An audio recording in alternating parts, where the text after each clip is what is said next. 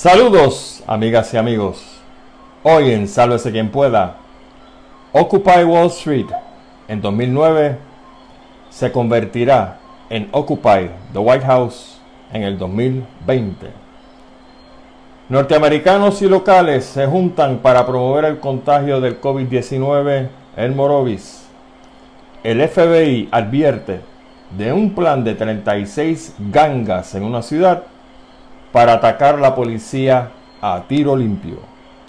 No te muevas de ahí, que otra edición de Sálvese quien pueda comienza ahora.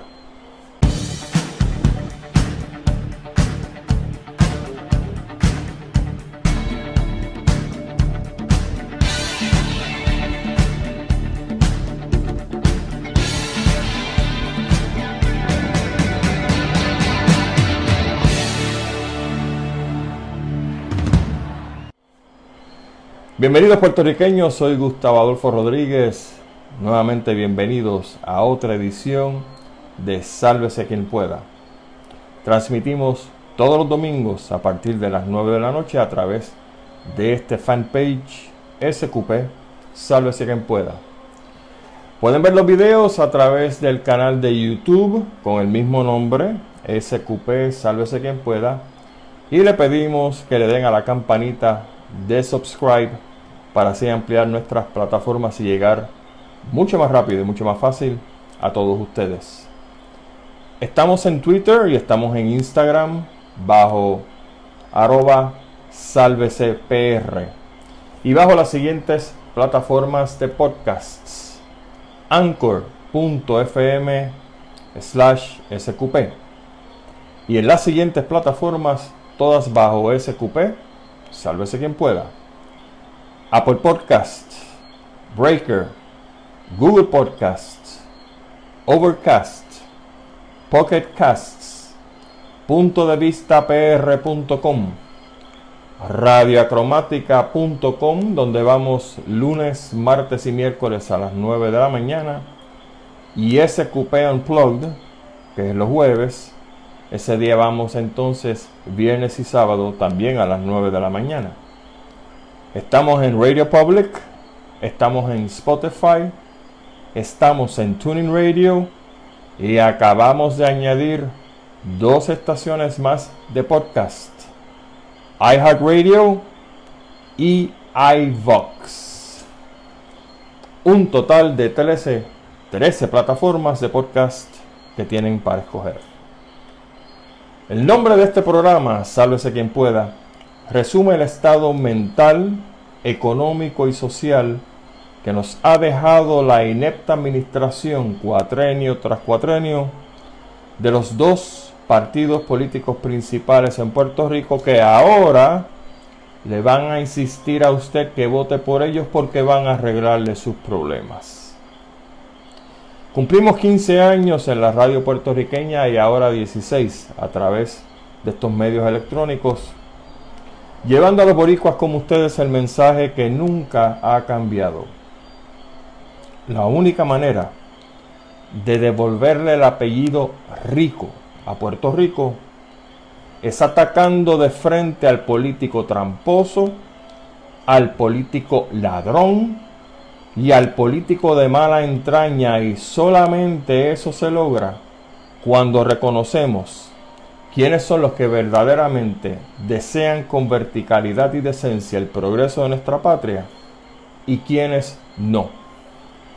Este ha sido y será un programa inteligente para gente inteligente. Primer tema. Vamos al COVID-19. Hacía tiempo no daba unas estadísticas porque las estadísticas están disponibles y están disponibles en la página que uso, que entiendo que es la mejor que tiene Estados Unidos ahora, que se llama, que es la del Job Hopkins University. ¿eh? La página se llama, si lo quiere apuntar por ahí, para que usted la busque y la dé marcada en su computadora, porque esta página es genial. La Universidad de Johns Hopkins, que es una universidad súper prestigiosa en Estados Unidos y a nivel mundial, no come cuentos con la organización de Trump ni con los demócratas, le importa un pito. A lo que le importa es hacer ciencia, y eso está muy bien. La página de ellos se llama coronavirus.nih.gov jhu.edu. Vuelvo y repito. Coronavirus.jhu, JHU son las iniciales de John Hopkins University. Coronavirus.jhu.edu de educación. Buena página, marcan en su computadora y si usted quiere verificar dónde están las cosas diariamente o semanalmente, pues seguro que sí. Pues la John Hopkins University hasta hoy, domingo 6 de septiembre, ha establecido que el total de casos globales en el planeta del COVID-19 son 26, 26 millones 971 mil 129.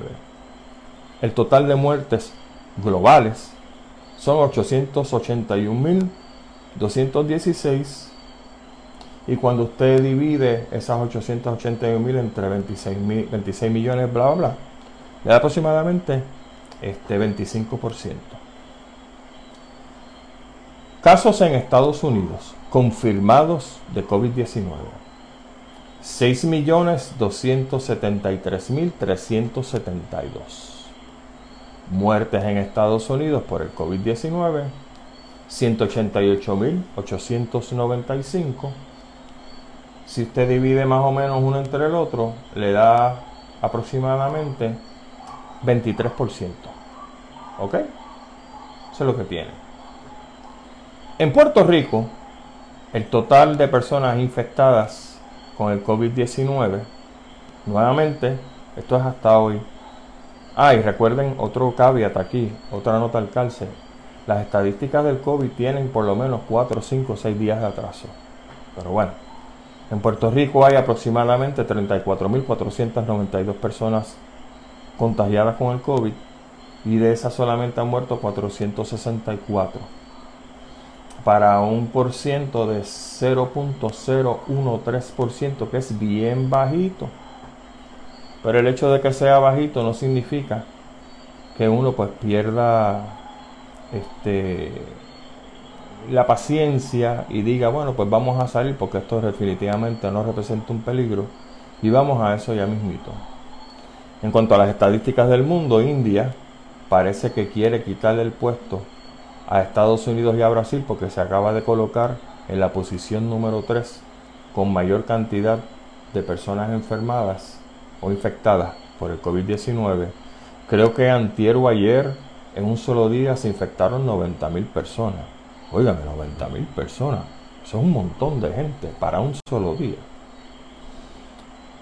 Y este fin de semana, o el fin de semana pasado, aparentemente, mencioné lo de Puerto Rico porque uno tiende a perder la perspectiva de que aquí, pues, como hay pocas muertes en relación, estos son los números del Departamento de Salud, que son los que usa John Hopkins. Como hay pocas muertes, pues se tiende a perder de perspectiva de que esto, pues sí puede dispararse como de momento se disparó en Puerto Rico. Creo que ustedes han visto ya los videos que puso Molusco y que puso el periodista David Bernot en sus páginas de Twitter.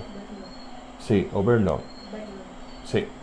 Donde en Morovis, en la finca Los Tres Mangoes, en el barrio Unibón, se hizo una actividad organizada por Forex. Forex es una compañía cuyas siglas 4EX significa Foreign Exchange. Y está básicamente una compañía de intercambio de divisas, donde tú tienes unos dineros de un país y los cambias por dinero de otro y entonces pues supuestamente haces dinero en esto. No sé, pero para los efectos no importa. Pues en esta finca se metieron casi de cuántos cientos de personas, muy pocas con mascarilla, se juntaron, celebraron y entonces, como salieron estos videos, hay una carta del secretario de salud eh, González amenazando que van a pagar las consecuencias, que van a actuar contra esta organización Forex y qué sé yo. Y a mí me está que esto es eh, llover palo mojado. ¿Usted sabe por qué? Porque la misma gente, el departamento de salud que nos está diciendo que va a tomar una mano firme contra esta compañía, contra la gente que estuvo allí, representa el doctor González, una administración que como ustedes saben estuvieron hasta los otros días violando la ley que ellos mismos habían promulgado para lo que ellos entienden que son sus súbditos o sus pendangas, donde tú no puedes salir a tal hora, tú tienes que mantener tu distanciamiento social, no pueden haber más de X número de personas reunidos, pero ustedes los vieron en los videos, como el Partido Popular y el PNP, se pasa las cosas por donde no le da el sol a los primitos.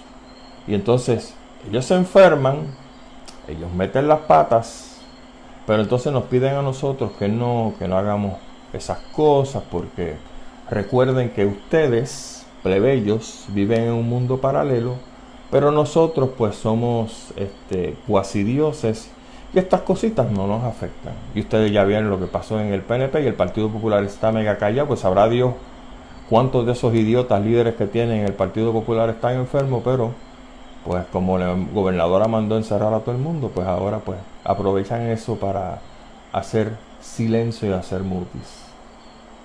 Pero ahí está. Vamos a ver si de verdad esto se va a tornar nuevamente en la isla menos Morovis o si Morovis se va a convertir en un foco de contagio para estas personas que estuvieron ahí. De hecho, nota al se nota muy interesante. Eh, nosotros sin querer hemos estado en diferentes sitios, ¿verdad? Cuando suceden las cosas.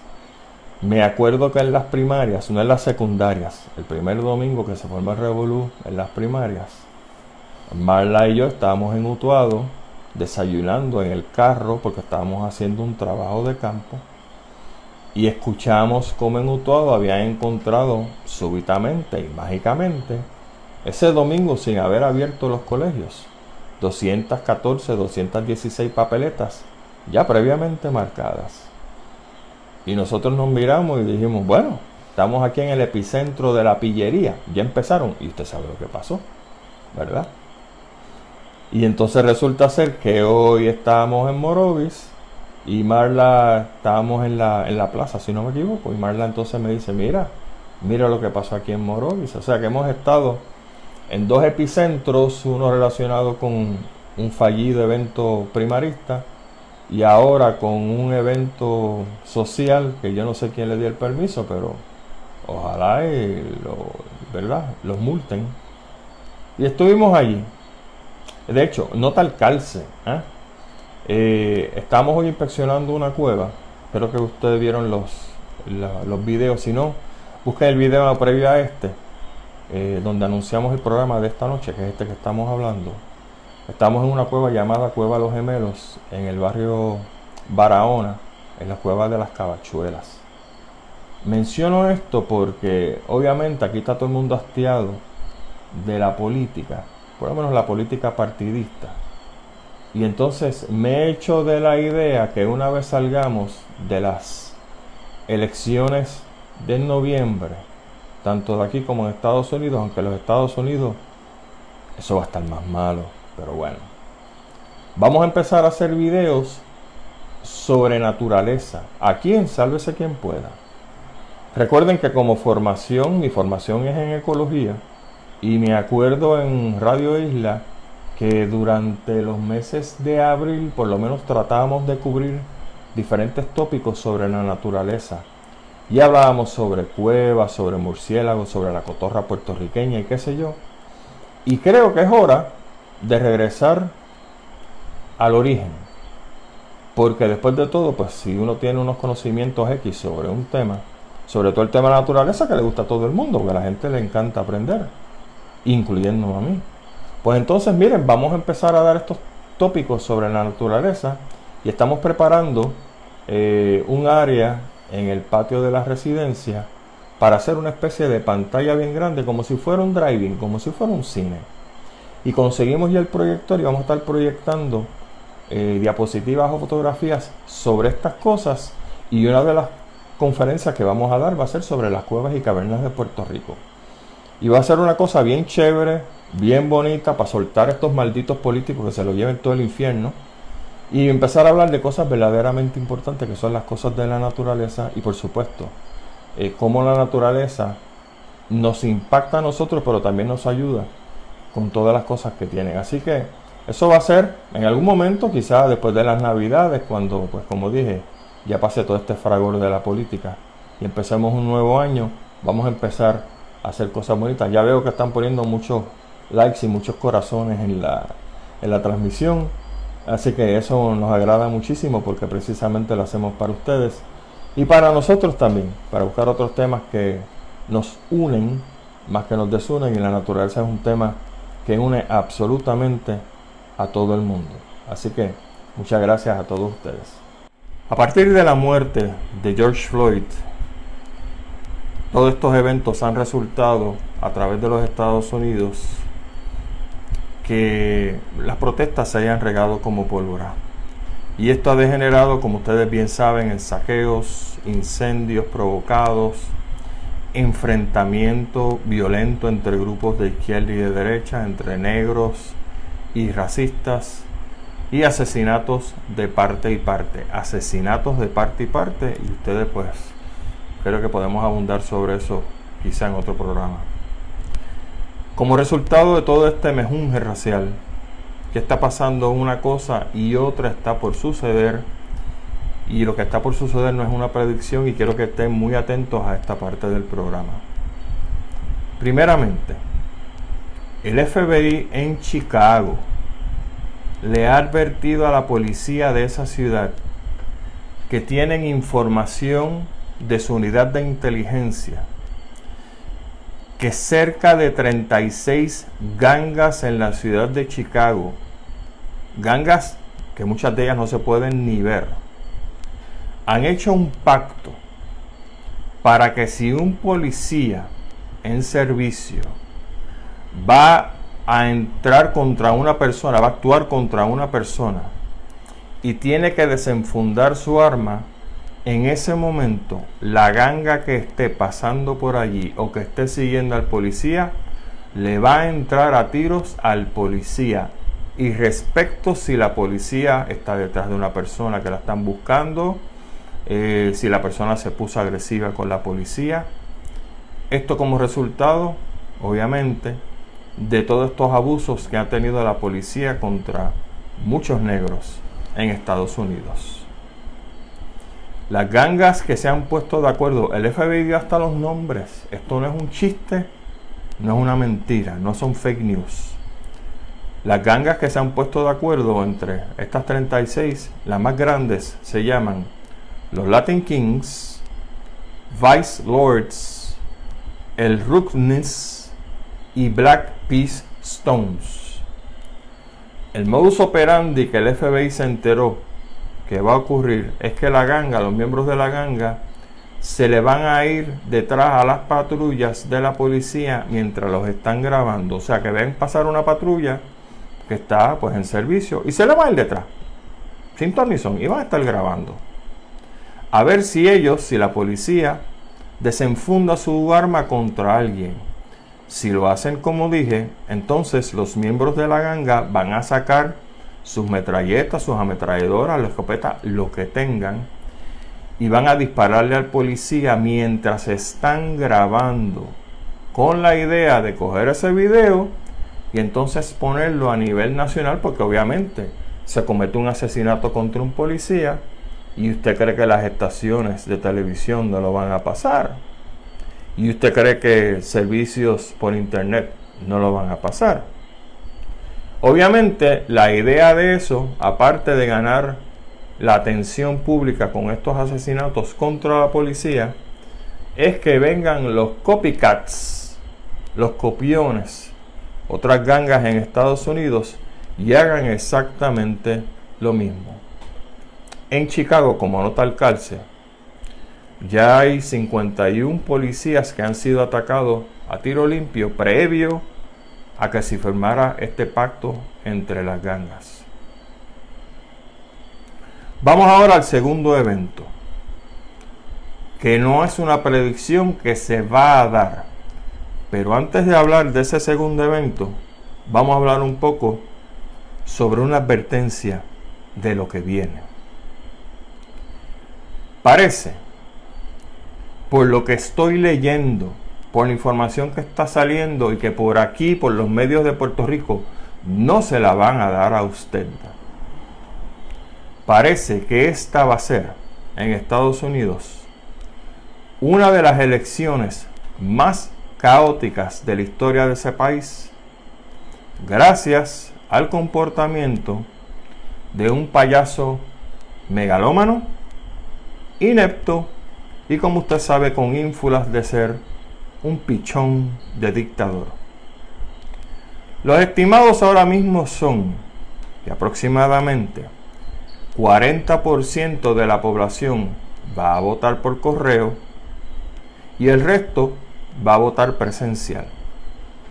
Una encuesta que se hizo en el USA Today en unión a la Universidad de Stanford señala que los votos por correo serían aproximadamente, de acuerdo a la encuesta, 21% a favor de Trump y 47% a favor de Biden.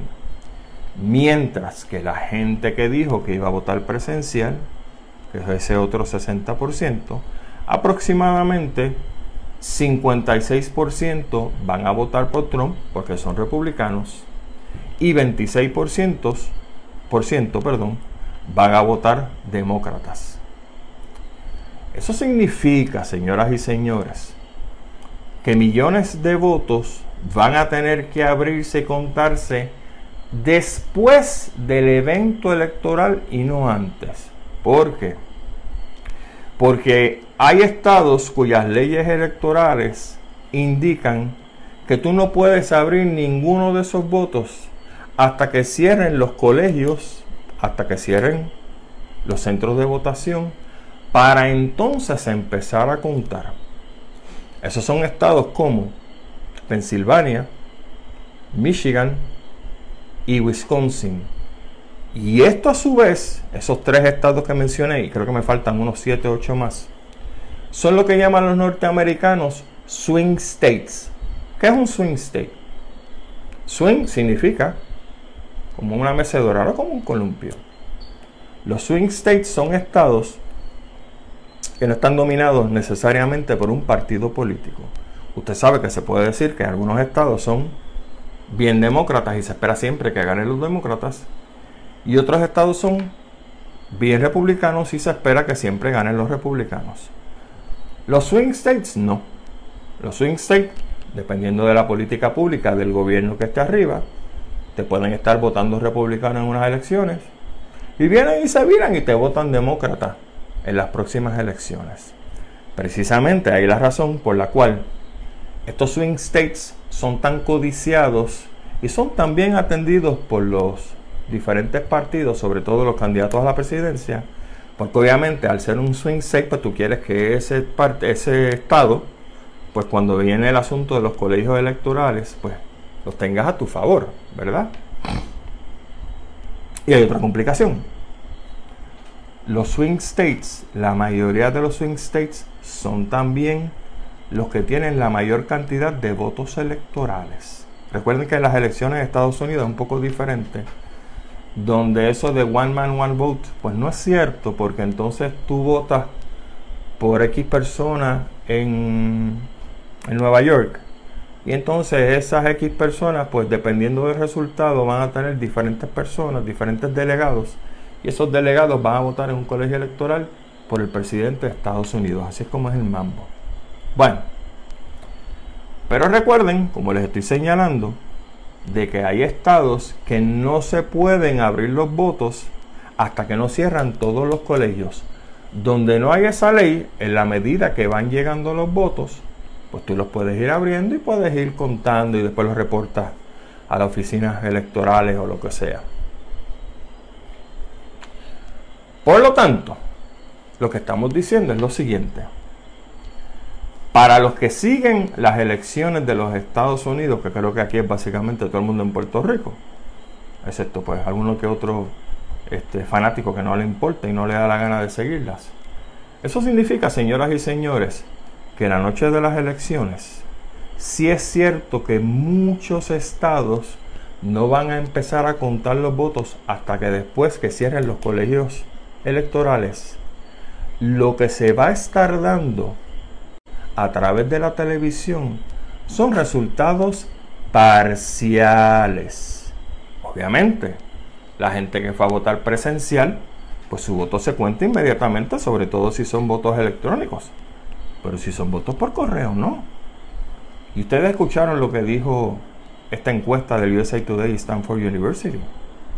Que la mayoría de los votos que se están, los que se pudieran dar por correo, son votos que van a favorecer al Partido Demócrata.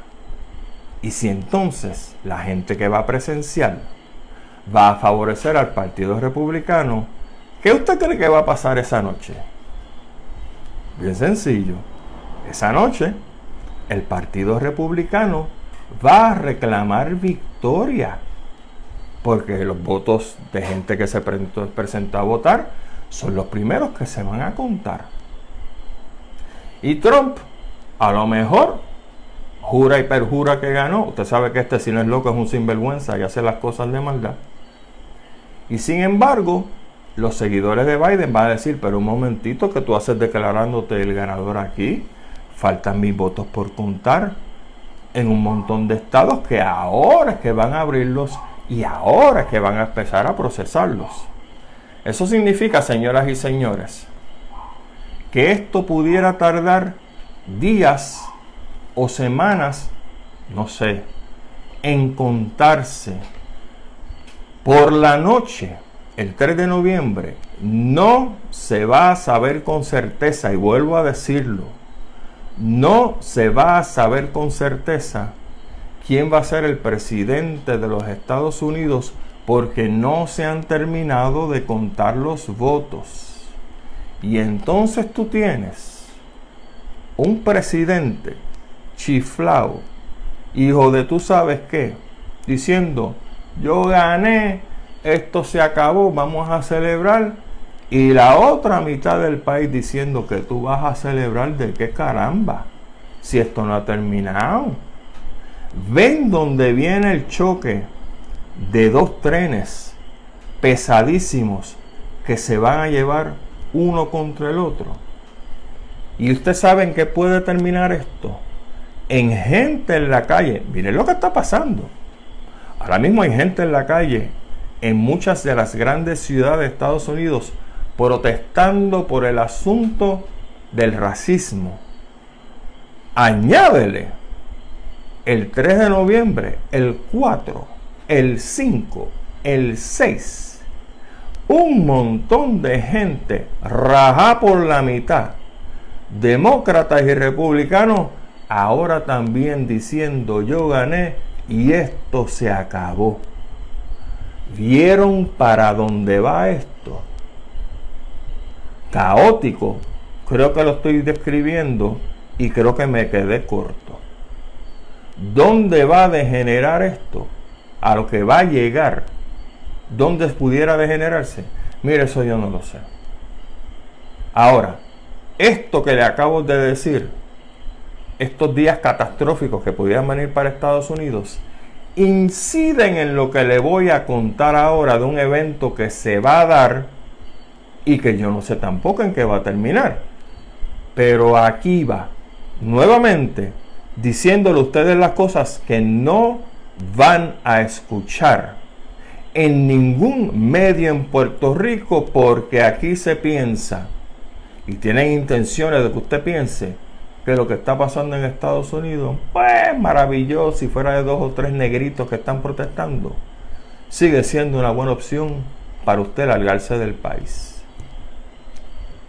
El 17 de septiembre, ahora, de este año, en par de días, se celebra el aniversario de Occupy Wall Street.